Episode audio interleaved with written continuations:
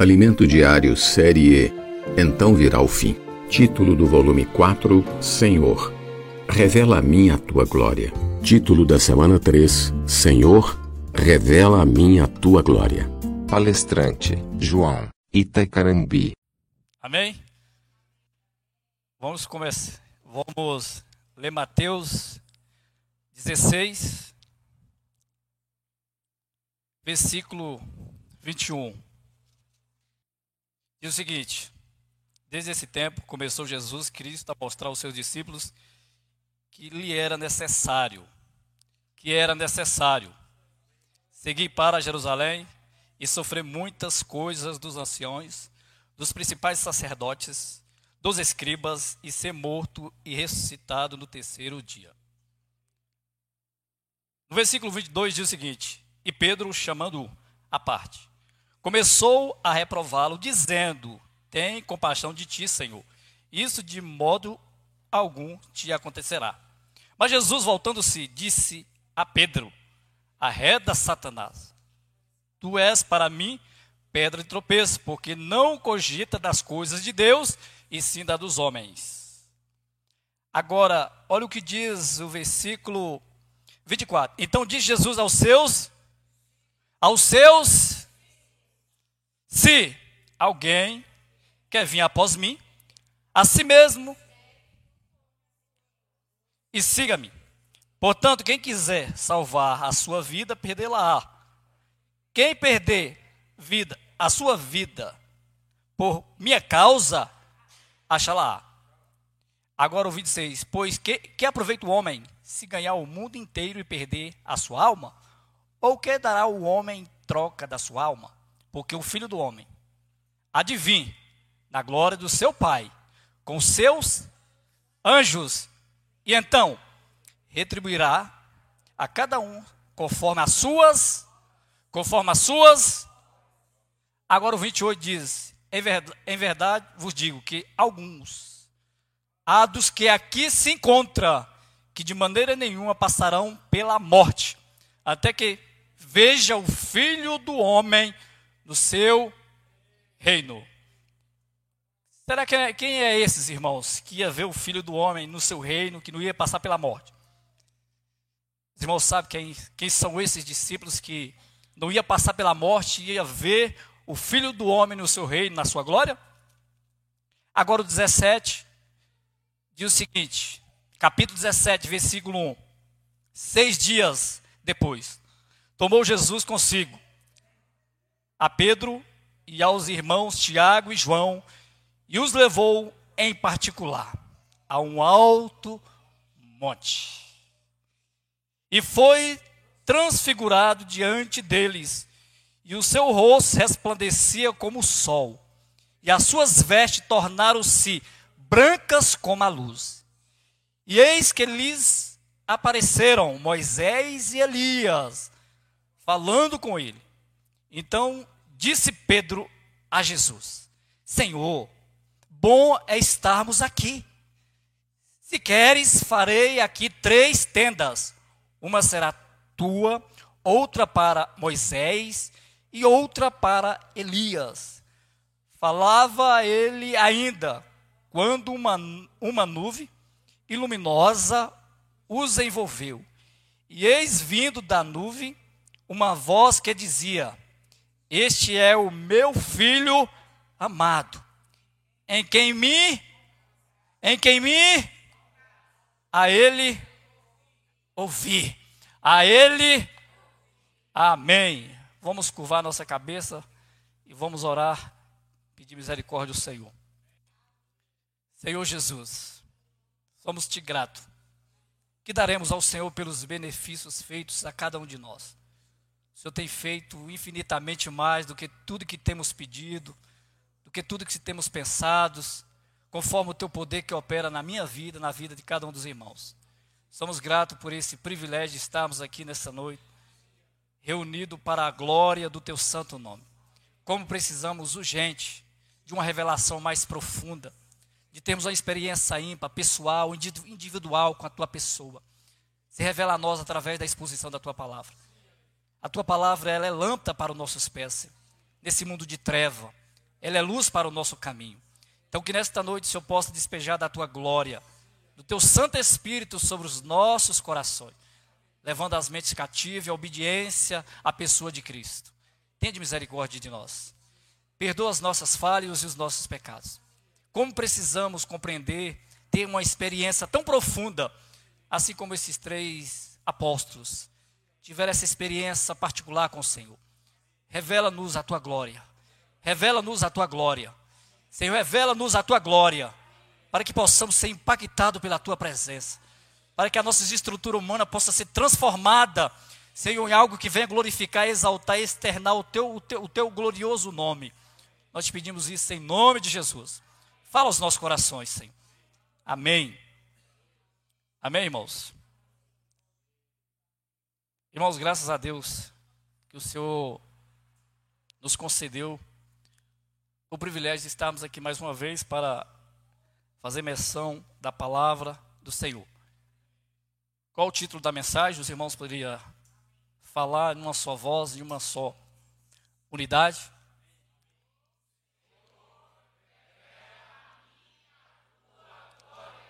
Está fraco.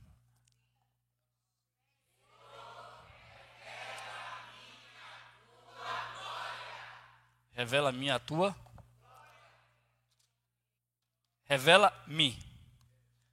Revela a igreja. Revela o vizinho da esquerda. Revela o vizinho da direita. Irmãos, essas quatro mensagens, Senhor, o que me impede de ter a visão? Senhor, dá-me a visão. Senhor, revela-me a tua glória. E a última é: Senhor, edifica a minha, a, a minha casa a tua casa. Você percebe que o tema é: Senhor, revela a mim a tua glória. O tema é, ele nos mostra que é algo individual, é algo pessoal. Isso deve ser nossa oração. Pedir o Senhor para que Ele possa nos revelar a glória dele. E, e eu creio, irmãos, que quando o Senhor se revela a sua glória, a sua pessoa, a um indivíduo, nunca mais a vida dele é a mesma. Nunca mais ele é a mesma pessoa.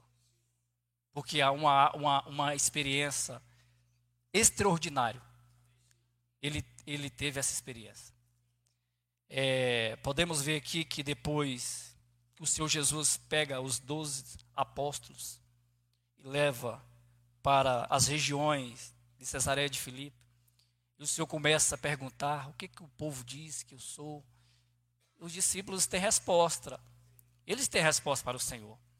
Você percebe que o Senhor faz uma pergunta querendo uma, respo uma resposta. Todas as vezes que nós perguntamos, é querendo uma resposta, sim ou não? Uma pergunta requer uma. Então o Senhor pergunta: o que, que diz o povo que eu sou?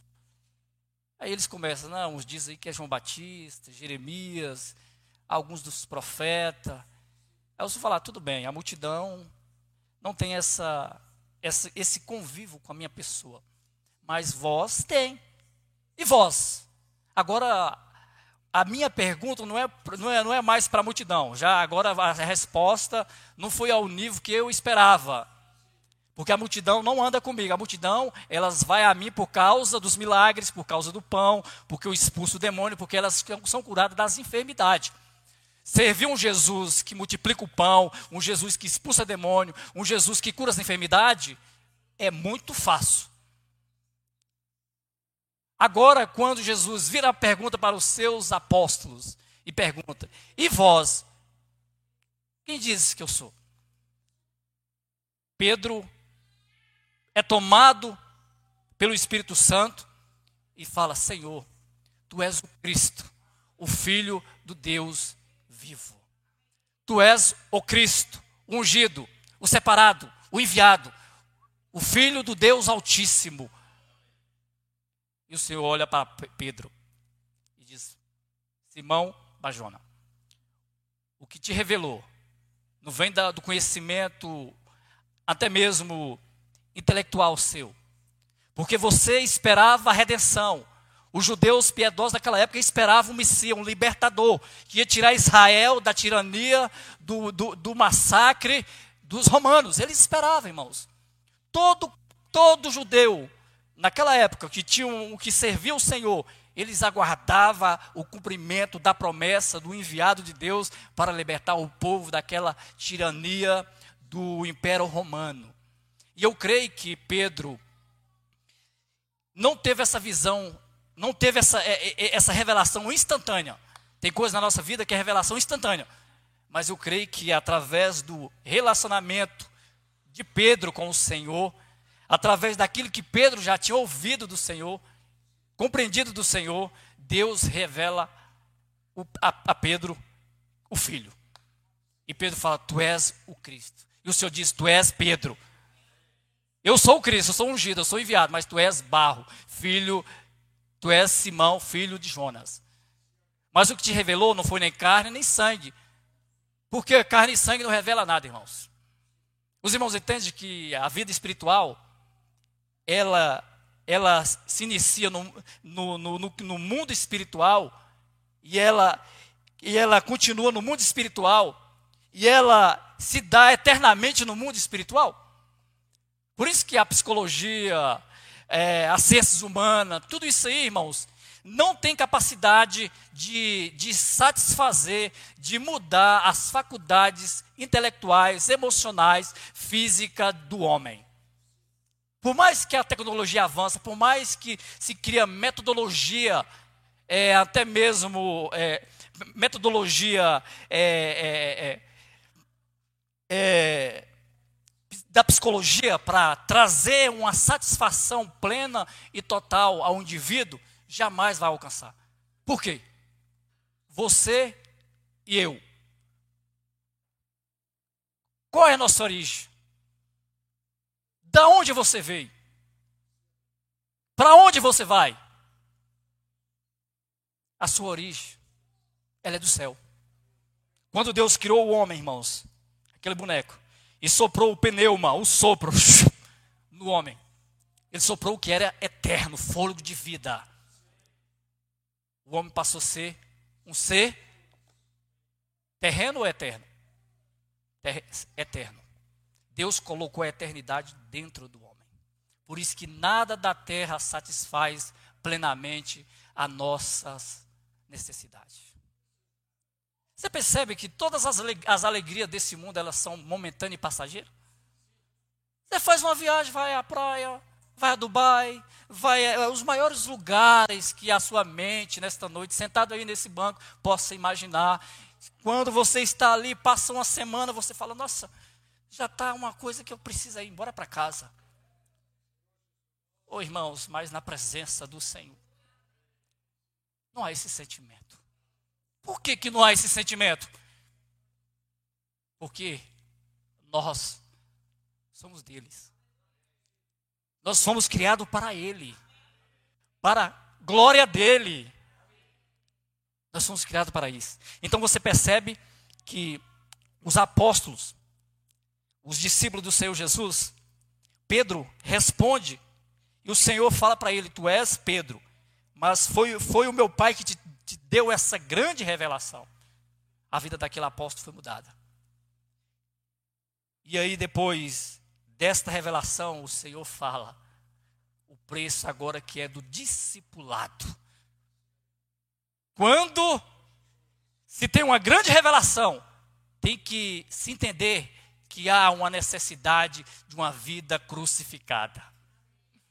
Não adianta, muitas vezes eu tenho uma grande revelação, da economia neotestamentária de Deus, da economia veterotestamentária de Deus, e eu querer viver uma vida de maneira leviana, natural, carnal e imoral. O Senhor diz, então diz Jesus aos seus discípulos: Você é discípulo de Jesus? Eu sou um discípulo de Jesus. Se alguém quer vir após mim, porque Jesus está à frente. Negue as, negue a si mesmo, toma a sua cruz e siga-me. Vou te falar, irmãos. Seguir Jesus não é fácil. Quem falar para você que a vida cristã é fácil é mentiroso. Viver o verdadeiro evangelho é difícil. É morrer. É uma vida de abnegação, dedicação sacrificial. É nós colocarmos o nosso velho homem, a minha vontade, os meus desejos, os meus prazeres, os meus sonhos, as minhas perspectivas, expectativa na cruz. Ser cristão não é fácil. E eu estou persuadido que a igreja brasileira se encontra numa frieza, numa estagnação espiritual, porque nós estamos muito é, abastados. Irmãos, você tem a palavra de Deus em nos livros na sua casa. Imagina os, os primeiros cristãos. Você acha que eles tinham um exemplar da palavra de Deus para ler? Não. Sabe por quê? Apocalipse capítulo 1, versículo 3. Que, que diz? Ó, bem-aventurado.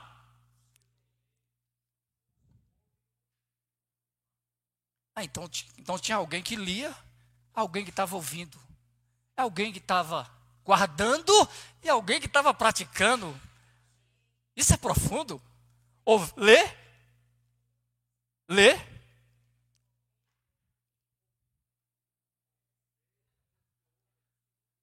Aqueles que lê, aqueles que ouvem, aqueles que, que, que guarda. E as coisas nela escrita. O que está escrito aqui? Tudo que você precisa para ser um verdadeiro cristão piedoso, santo, está aqui. Tudo que você precisa para ter uma vida vitoriosa está aqui. Tudo que você e eu precisamos para vencer o pecado está aqui. Tudo que nós precisamos para vencer o diabo, as tentações, os desejos desenfreados da nossa carne está aqui. Está aqui, irmãos, na palavra de Deus. E aqui vai nos dizer que depois que o Senhor dá, fala o preço do discipulado, o preço que o cristão tem que pagar, não para ser salvo. Não, não, não. Você não precisa pagar nada para a salvação. Agora, depois da salvação, tem um preço. Tem uma vida de cruz, uma vida de crucificação. É diferente, irmãos. Aí ele diz, é, no versículo 28 de Mateus 16: Em verdade vos digo que alguns há dos que aqui se encontram, que de maneira nenhuma passarão pela morte, até que veja vir o Filho do Homem no seu reino. Aqui no 17, vai nos mostrar quem são esses discípulos que viram Jesus vindo, vindo no teu reino, no seu reino. Seis dias depois, tomou Jesus consigo Pedro e aos irmãos, Tiago e João, e os levou em particular a um alto monte. E foi transfigurado diante deles o seu rosto resplandecia como o sol, e as suas vestes tornaram-se brancas como a luz. Quantos discípulos Jesus tinha? Quantos? 70. Não era 12, era 70. Quem andava com Jesus? 12. Agora negócio aqui ficou estreito. Quem era íntimo de Jesus? Os 70? Não, os 70 nem andava com Jesus, assim como os seus mais chegados, não. Os 12. Mas quem era íntimo de Jesus? Misericórdia. Meu Deus, será que eu sou íntimo do Senhor? Isso é uma pergunta para se fazer, irmãos. Será se eu sou íntimo do Senhor?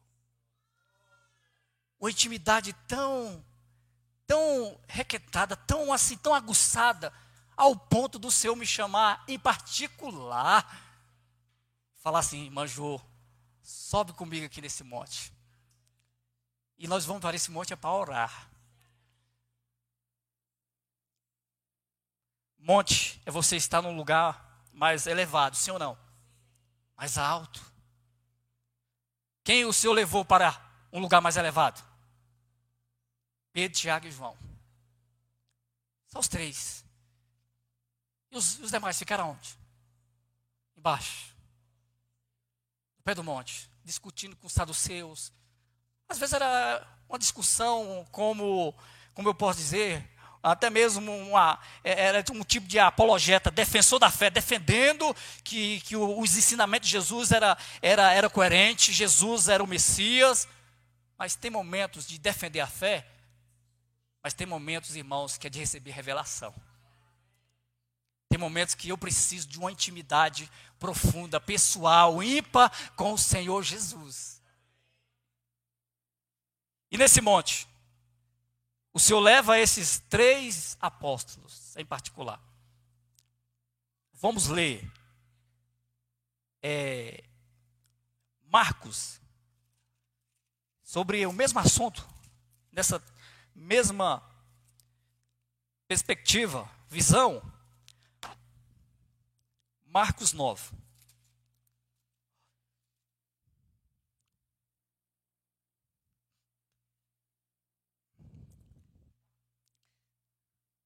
Acharam? Diz: seis dias depois tomou Jesus consigo a Pedro, Tiago e João. E sempre os evangelistas traz para nós o primeiro nome é de quem? De Pedro. Será por quê, irmãos? Tem algo aí para nós poderá, sim ou não? O apóstolo Pedro. Aí diz: levou-os sós à parte, a um alto monte, e foi transfigurar diante deles. Agora vamos ler Lucas 9.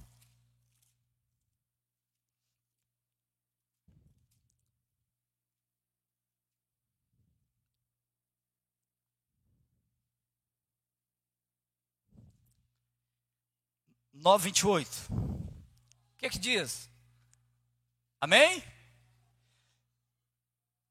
Cerca de oito dias depois de proferidas essas palavras, tomando consigo a Pedro, olha de olha, quem é que vê o primeiro nome? Pedro. João e Tiago. Subiu ao monte com o propósito de. Com o propósito de quê? Aleluia. Com o propósito de orar havia um propósito ao subir aquele monte. E o propósito era oração. Oração não é monólogo. Oração é diálogo. Oração é você entrar na presença de Deus. É você ter comunhão com Deus, é você conversar com Deus e ouvir a voz de Deus. Isso é oração. E oração, irmãos, nos traz revelação. Deus opera por meio da oração. Por isso, orar é fundamental em nossa vida cristã. Orar é fundamental em nossa vida cristã. Ô irmãos, a igreja que não ora é uma igreja fraca. A igreja que não ora, ela não cresce. Tanto espiritualmente como é, corporalmente, coletivamente, ela não cresce em ganhar almas, pessoas para Cristo Jesus. E aqui, essa semana, essa palavra tem nos exposto, nos mostrado a nossa condição, a minha condição, a condição de cada um que se encontra nesse auditório. Como precisamos voltar a ter uma vida ativa de oração. Os, os mal que muitas vezes nós somos acometidos é falta de oração. Um santo do passado, Santo Agostinho diz: aquele que se entrega ao pecado, o homem que se entrega ao pecado, para de orar, mas o homem que ora para de pecar. A, a, uma vida com Deus é uma vida menos pecaminosa, menos licenciosa, uma vida com Deus. Esses dias eu estava considerando a minha vida cristã. E eu não posso viver de experiências passadas. A vida cristã é uma vida dinâmica, ela não pode ser estagnada. Não, não, não pode, eu não posso ficar numa vida estagnada. Ela, ela tem que crescer de maneira paulatinamente, a vida cristã. Eu estava pensando, apoderando em algumas coisas. Antigamente eu era mais crente. Parece que com a pandemia, a frieza tomou conta de nós. Parece que acostumamos com o tal do coronavírus. Ninguém morre mais, não precisa orar mais. Irmãos, e muitas vezes o ser humano tem essa capacidade de adaptação. Sabia que as pessoas que moram na, na rua, se você pegar, dar uma casa para ela, dificilmente alguns vai querer. Para você socializar uma pessoa daquela, é complicado, irmãos. Poder de, de adaptação. Orar, irmãos, não é fácil, mas é necessário. É necessário. É necessário orar. Para quê? Para mudar Deus? Será se a minha oração vai. Agora eu vou orar. Alguns cristãos falam assim: eu determino. Senhor, eu determino que essa doença vai embora. Irmão, orar não é para determinar nada. Eu não tenho a capacidade de determinar nada. Mas tem, tem os cristãos do determinismo. Aqueles que acham que falar palavras, é, palavras ao ar, vai acontecer. Oração não é isso, irmãos. Oração é humilhação. Oração é se prostrar diante da presença de Deus e reconhecer que eu sou um pecador. Que eu necessito de graça, de misericórdia, de propiciação, de expiação, de redenção, de perdão dos meus pecados. E como nós precisamos orar, irmãos? Clamo, o meu clamor nessa noite é que nós possamos rever como está a minha vida cristã. Tem pessoas que necessitam da tua oração. Tem pessoas que está, que está é, desesperadamente precisando da tua e da minha oração. Eu vou contar uma experiência que eu tive. Tem mais ou menos dois meses, o Senhor colocou no meu coração de fazer um propósito de jejum de 24 horas. Eu falei, meu pai, faça. E eu fui para o jejum eu estava orando e jejuando pela vida de uma pessoa. E naquela noite que eu estava de jejum orando, de joelho no chão, essa pessoa tentou tirar a sua própria vida. E não tirou. Por que, que não tirou? que alguém estava de joelho. Quantas pessoas, irmão, será se vão passar a eternidade no inferno porque você não orou? Ah, irmão, mas que nada. Ora. Eu não estou falando de algo que eu estou lendo livro, eu estou falando de algo que eu já vivi. Oração muda. Oração não muda Deus, mas muda a minha pessoa. Muda as minhas atitudes. Muda, irmãos. Eu creio, irmãos. O que falta no nosso meio é oração. Sim, oração. Os problemas internos da igreja, a, as maledicências, as picuinhas, os disse-me-diz, é obra, é obra da carne. E como se resolve a, a obra da carne? É fazendo uma estética pessoal? Não, não, não. É mortificando, é cruz. O nosso velho homem não precisa de embelezamento, não. Ele precisa de cruz. E na oração, Deus mostra verdadeiramente quem você é e quem Ele é. Quer conhecer Deus? Quer conhecer mais Jesus? Ora. O Senhor vai mostrar tanta coisa que há no teu coração, ô varua, ô varão, que você vai ficar assombrada. Meu Deus, eu tenho isso no meu coração. Aí o Espírito Santo fala: tem, mas eu estou aqui para tirar para remover, para transformar, para libertar. Oração. Oração é a chave da transformação. E todos os grandes homens, irmãos, tinham uma vida de oração. Jesus, para escolher os doze apóstolos, a Bíblia diz que ele fez um, uma oração a noite inteira. Uma vigília de um homem só. Pensa aí, Jesus se tirou para, retirou para o monte, passou a madrugada toda orando, orando. para escolher os doze apóstolos. Mas Jesus precisava de orar? Sim ou não? Por um lado, não. Que ele já tinha, ele sabia todas as coisas. Mas como Jesus, ele veio como 100% homem, ele precisava de orar. E o Senhor, o Senhor teve um ministério de oração porque ele nos deixou como exemplo. Assim como eu faço, façai vós também. O maior modelo de, de, de, vida de oração é o nosso Senhor Jesus. Que é o modelo de vida de jejum? Jesus, 40 dias jejuando. Quando saiu, os demônios começavam a gritar: Meu Deus do céu. Irmão, já pensou numa, numa coisa dessa? Ah, irmão, mas isso você está sendo radical. Irmão, não estou sendo radical. Eu tenho certeza que um homem consagrado nessa envergadura, ele vai começar a sair na rua e os demônios vão começar a gritar: O que, é que eu tenho contra, o que, é que eu tenho contigo? Tocha. Porque é uma tocha mesmo. Que a presença de Deus, a glória de Deus, vai estar sobre a vida desse homem. O tema da mensagem é: Senhor, revela a mim. Revela a mim.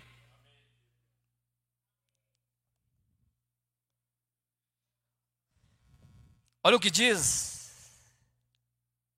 Lucas 9, versículo 32.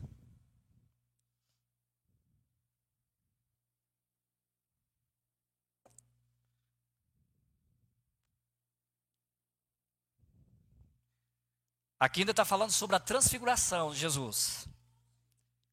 É, Pedro e seus companheiros achavam-se premidos de sono mas com mas conservando-se acordados, vira a sua glória e os dois varões que com ele estava.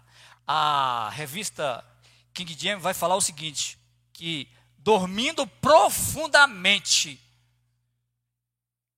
Imagina, Jesus chama os três para um particular, para oração. Quando chega no monte, os três vai dormir profundamente. Eu aprendi uma coisa na minha vida.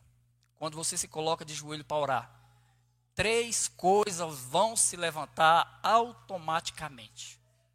Três coisas: o mundo, a carne e o diabo. Sua carne gosta de orar, irmão?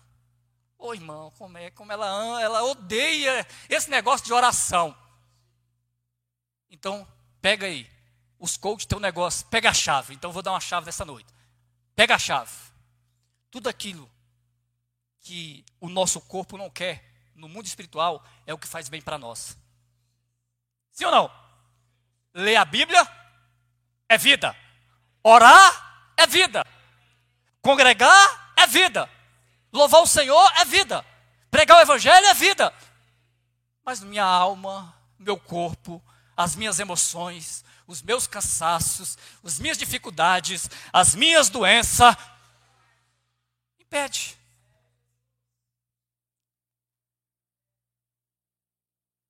Aí vai ficar na condição de ver a glória. Eles viram.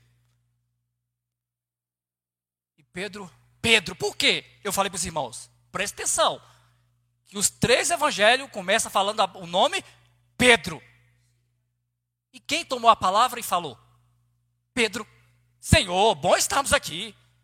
O individualismo, oh glória, como é bom a vida da igreja, que mundinho, que isso aqui é maravilhoso. Individualismo. Se o senhor quiser, ó, se o senhor quiser, farei aqui três tendas. E descer desse monte aqui, jamais, é aqui que eu quero morar, Senhor. Uma, uma tenda é para Elias, outra é para Moisés e uma para o Senhor. Estava comparando Jesus com a lei e os profetas. Não estava sabendo nem o que estava falando. Porque imagina uma pessoa pesada de sono, acorda um indivíduo, oh, José da Cruz, acorda um indivíduo que está com peso, está dormindo profundamente, você acorda ele. Meu irmão, quando ele acorda, ele acorda desorientado, não sabe nem o que fala, não sabe nem onde está. Era o que Pedro, o que tinha acontecido com o apóstolo Pedro. É o que a Bíblia diz, o texto está tá no texto. Que ele não estava nem sabendo o que estava falando. Irmãos, nós precisamos. Tem algo aqui que eu posso fazer uma aplicação que serve para nós. Será que muitas vezes o que nós falamos, estamos sabendo o que está falando? Ou só estamos falando porque alguém falou? Misericórdia. Porque alguém disse. Ou estamos falando porque recebemos uma revelação diretamente do Senhor. E quando nós recebemos a revelação do Senhor, aqui também há outra aplicação. O Senhor veio uma, uma voz do céu e falou para eles: Este é meu filho, a ele ouvir. Nós temos que aprender a ouvir Jesus. Nós temos que aprender a ouvir a voz de Jesus. Há muitas vozes tentando nos persuadir, tentando nos confundir, tentando nos tirar da visão celestial. Quando Paulo, ele, quando Paulo em Atos 19, 26, 26, 19, quando ele teve aquela, aquela visão no caminho de Damasco, aquilo foi tão impactante na vida do apóstolo Paulo, diante de um rei, ele falou: Ó oh, rei Agripa, o qual eu não fui desobediente à visão celestial. Aquela visão governava a vida do apóstolo Paulo. Porque ele não só viu, ele não só viu, mas também é importante ver, mas também é importante ouvir. É importante ver, mas também é importante ouvir. Moisés, em Êxodo 33, o Senhor disse que ia levar, ia colocar um anjo à frente do povo. E Moisés entra em comunhão com Deus e fala: Senhor, se o Senhor não for conosco, se o Senhor não for à nossa frente, eu não irei, Senhor. O Senhor falou: Não, eu vou enviar o anjo. Não, não, eu não quero saber de anjo, eu quero saber do Senhor. Aí, o Senhor toma a frente do povo e Moisés faz uma oração: Senhor, me mostra a tua glória. Me mostra a tua glória. Mas a Bíblia diz que Moisés era um homem que falava face a face com Deus. Moisés o Senhor disse que não tinha como ele ver a glória completa no apogeu da plenitude da glória de Deus. Mo Moisés viu numa fenda o Senhor passando. Ele viu, mas ele também ouvia Deus. Precisamos ver e precisamos ouvir, irmãos. Porque os discípulos viram a transfiguração de Jesus eles viram o rosto de Jesus brilhar como o sol, as vestes ficar brancas como, a, como neve. Mas também ouviu uma voz. Aleluia.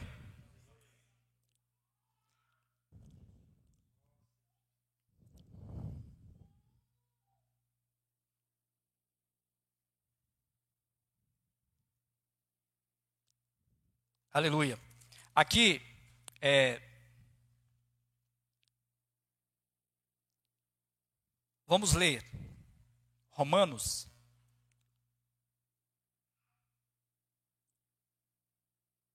Romanos 13.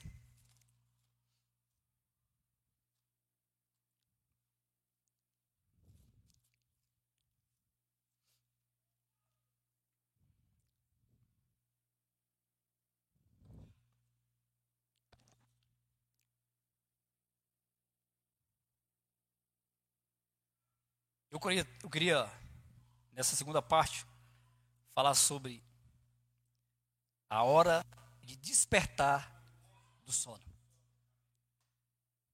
É hora de despertar do sono. Olha o que diz. 13 e 11. E digo isto: a vós outros que conheceis o tempo, já é hora de vos despertardes do sono, porque a nossa salvação está agora mais perto do que quando no princípio cremos. Vai alta noite, vem chegando o dia. Deixemos, pois, as obras das trevas revistamos-nos das armas da luz. Andemos dignamente, como em pleno dia, não, não, não em ungias, bebediz, em, em pudicices, dissoluções, não em contendas e ciúmes, mas revesti-vos do Senhor Jesus. Cristo, e nada disponhais para a carne tocante às suas concupiscências. E digo isso a vós outros que conheceis o tempo. Já é hora de, de, de vos despertar do sono. Um santo do passado, chamado Santo Agostinho de Hipona, era um homem que, com seus 40 anos de idade, ele vivia uma vida na devassidão, na licenciosidade do pecado fazendo tudo que a carne e os prazeres do mundo oferecia. Mas ele estava na Itália, no, ele estava na, na casa de um amigo, e, na, e nesta casa, na, no, fora da casa, ele estava andando e escutou do outro lado, uma casa próxima à casa do amigo, alguém falando, tag leg, tag leg, tag leg. Toma e lê, toma e lê, pega e lê. E ali naquele naquele lugar tinha uma mesa e tinha uma Bíblia cima daquela mesa. Santo Agostinho entendeu a voz, ouviu, correu, abriu a Bíblia. Romanos, Romanos 3, versículo 11.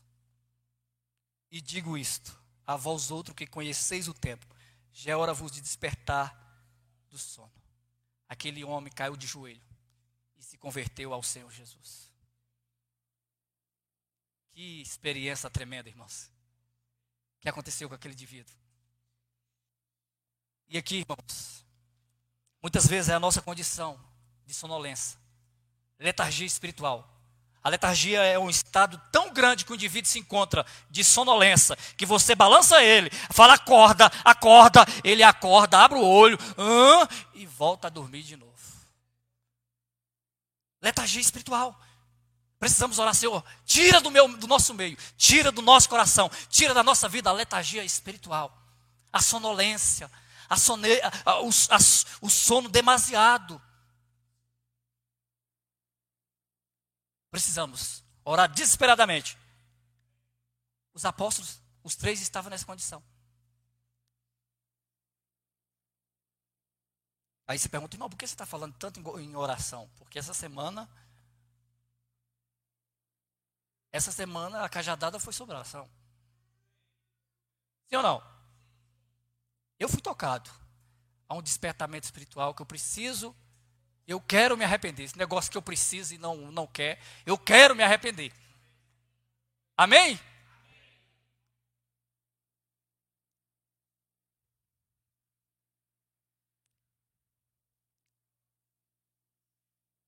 Agora vamos ver um pouco sobre a questão da glória. Segunda, terceira parte aqui, terceiro é, ponto que eu gostaria de falar sobre a glória de Cristo. João, Evangelho de João, capítulo 2.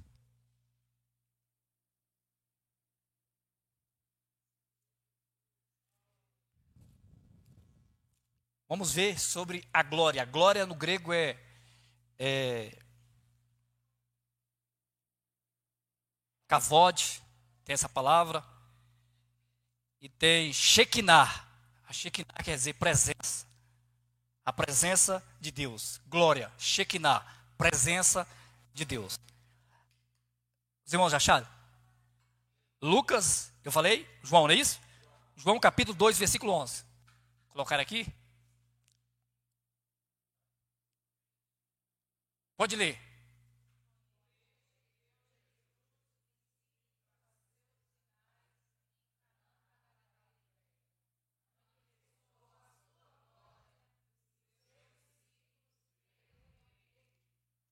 Amém. Então, nesse versículo é nos mostrado que a primeira vez que Jesus na sua vida ministerial, manifestou sua glória foi em Caná da Galileia. No casamento. A glória, o poder. Agora, olha o que aconteceu no nascimento de Jesus. No nascimento de Jesus, houve a manifestação da glória de Deus na terra. Imagina, irmãos, um período de 400 anos sem Deus falar com o homem, sem o homem ouvir a voz de Deus. Quando nasce um menino, os pastores são visitados e eles veem a glória de Deus e fica com medo. Olha o que diz é, Lucas 2, versículo 9.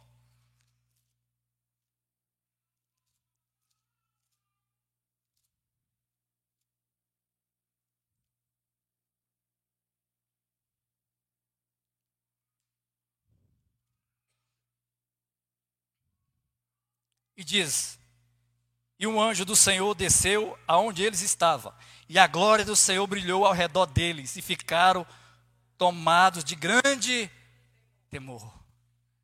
Aqueles pastores que estavam lá no campo, pastoreando, olhando as ovelhas, receberam uma visita de um anjo e viram a glória do Senhor. Agora, olha o que diz Hebreus capítulo 1, versículo 13.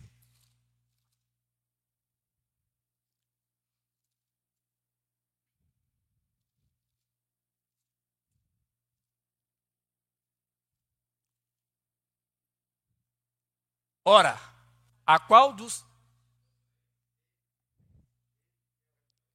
O 3. Ele que é o resplendor da glória, a expressão exata do seu ser sustentando todas as coisas pela palavra do seu poder. E depois de ter feito a purificação dos pecados, assentou-se à direita da majestade nas alturas. Ele que é o resplendor da glória, a expressão exata do seu, do seu ser sustentando todas as coisas pela palavra do seu poder. O mesmo Deus que outrora trouxe a existência que não existia por meio da palavra, é o mesmo Deus que sustenta pela palavra. O que sustenta esse universo? O que sustenta a sua vida, a minha vida, esse mundo, é a palavra sustentando todas as coisas pelo poder, pelo poder da sua. Ah, então aqui tem algo que, que eu posso aprender em você. Essa palavra tem poder, pelo poder, pelo poder, pelo dínamos, a dinamite da sua palavra. A mesma palavra que sustenta é a mesma palavra que convence o pecador do, da justiça, do juízo do pecado. Por isso que a fé ela vem pelo ouvir e ouvir a palavra de Deus. Quando eu e você pregamos o evangelho, amanhã é dia de sair e pregar o evangelho, você vai pregar a palavra, você vai falar para as pessoas, ó, você precisa de Jesus, você precisa se arrepender, você precisa nascer de novo. E quando você prega a palavra para os pecadores, a palavra que é o dínamo de Deus, é tocada no coração apedreficado do homem, e esse coração apedreficado é, pode ser regenerado. O que fez você e eu nos convertermos? Meu coração era pedra. Talvez o seu era melhor do que o meu. Será? Mas foi a palavra, a dínamos, a dinamite, a explosão de Deus no coração do pecador João Batista para converter esse homem e fazer com que ele se prostraste e prostra diante do seu Criador. É a palavra, irmãos. Não tem outra saída para nós. E graças a Deus que nós temos a palavra. A palavra. Palavra, oração. Traz revelação. Outra chave. Hoje eu estou igual aos coach. Palavra e oração. Traz revelação. Coisa gloriosa. Quer ter revelação? Quer ter um. Senhor, revela a minha a tua glória. Eu vou falar algo para os irmãos. Não se escandaliza você não vai ter uma experiência de ver o céu aberto e como foi com Pedro, Tiago e João, não. Você não vai ter. Ô irmão, mas eu queria tanto. Ô irmão, não vai. Irmão, e como é que eu faço para Eu vou pedir ao Senhor, Senhor, me revela a tua glória. Quer ter revelação da glória de Deus? Leia a palavra. Está aqui, irmãos. Quanto mais eu leio a palavra, rumino a palavra, medito na palavra, pratico a palavra, eu vou ter uma revelação profunda da glória de Deus. E quando eu e você, irmãos, nascemos de novo, temos o Espírito Santo dentro de nós, temos a vida de Deus dentro de nós, governando as nossas vidas, nós também manifestamos a glória de Deus. Você sabia disso? Paulo escrevendo aos Coríntios, se não me engano, capítulo 3, ele diz: quer comais, quer bebais, quer fazeis qualquer coisa, tudo fazeis para a glória de Deus. Então significa que a minha vida tem que ser governado por algo que vai glorificar a Deus. Como é que é? Tem que ser governado por aquilo que vai glorificar, exaltar, externar a, a glorificação do nome da pessoa, do nome da pessoa de Jesus Cristo. Por isso que eu falei no início, irmãos. Ser crente, até, até, até é, fácil, é fácil ser crente. É, irmão, ser fácil é. Mas ser cristão, como foi em Atos 11, 26, que diz que foi pela primeira vez que os discípulos foram chamados de cristão. Por que, que eles foram chamados? Quando Barnabé chama o Saulo lá de Tarso, vem Saulo, tu é, tu é necessário. Depois que ele comeu o gilozinho dele, 11 anos no anonimato. Às vezes é necessário Deus nos colocar no anonimato, para que nós possamos receber as revelações profundas. E foi no anonimato, no deserto da Arábia, três anos, o apóstolo Paulo recebeu as maiores revelações, que para nós, ele escreveu quase o, o, o Novo Testamento, quase, quase tudo. Imagina uma coisa dessa. Se nós considerarmos a, epístola de, de Hebreus, 14 epístolas Paulo escreveu. Por quê? Porque teve uma uma, um particular com Jesus. Paulo ele não ficou no, no, na vida da. Ou, ou melhor falando, Paulo não ficou naquele momento de experiência no caminho de Damasco. Talvez se fosse João Batista, já estaria satisfeito. Eu já tive uma experiência no caminho de Damasco. Eu já estou satisfeito de, de ter visto o Filho de Deus glorificado no caminho de Damasco. Já é uma satisfação para mim. Não. Aquela experiência levou o apóstolo Paulo para o deserto. E ali ele recebeu a economia neotestamentária. Que coisa gloriosa, irmãos.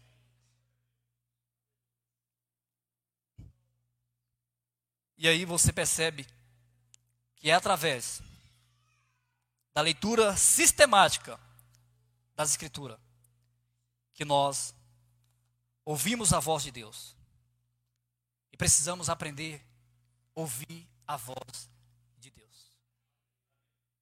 só se ouve a voz de Deus quando você lê a palavra de Deus.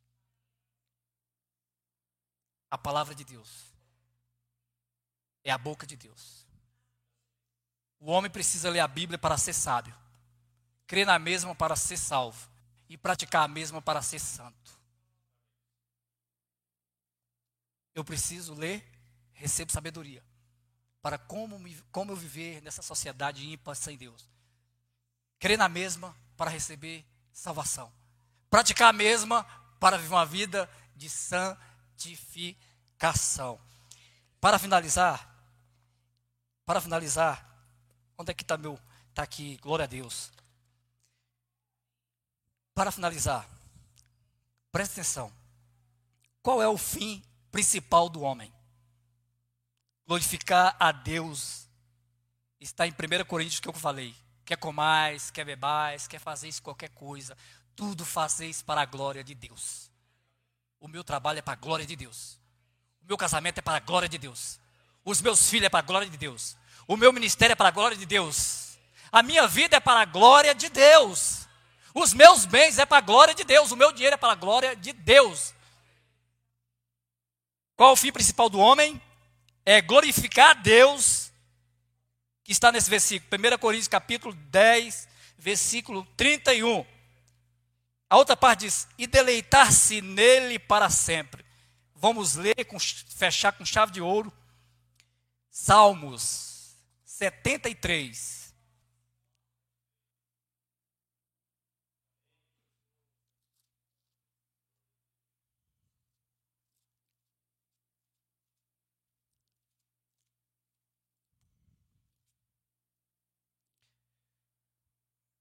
73 versículos, versos, quer dizer, Salmo não tem versículo, tem versos.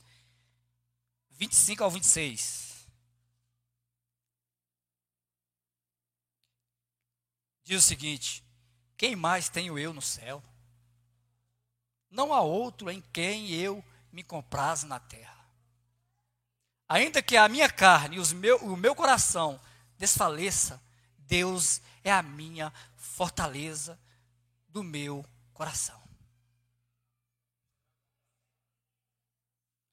E a minha herança para sempre.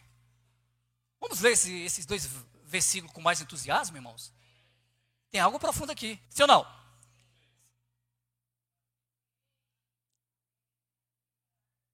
Ainda que a minha carne e o meu coração desfaleçam, Deus é a, a forte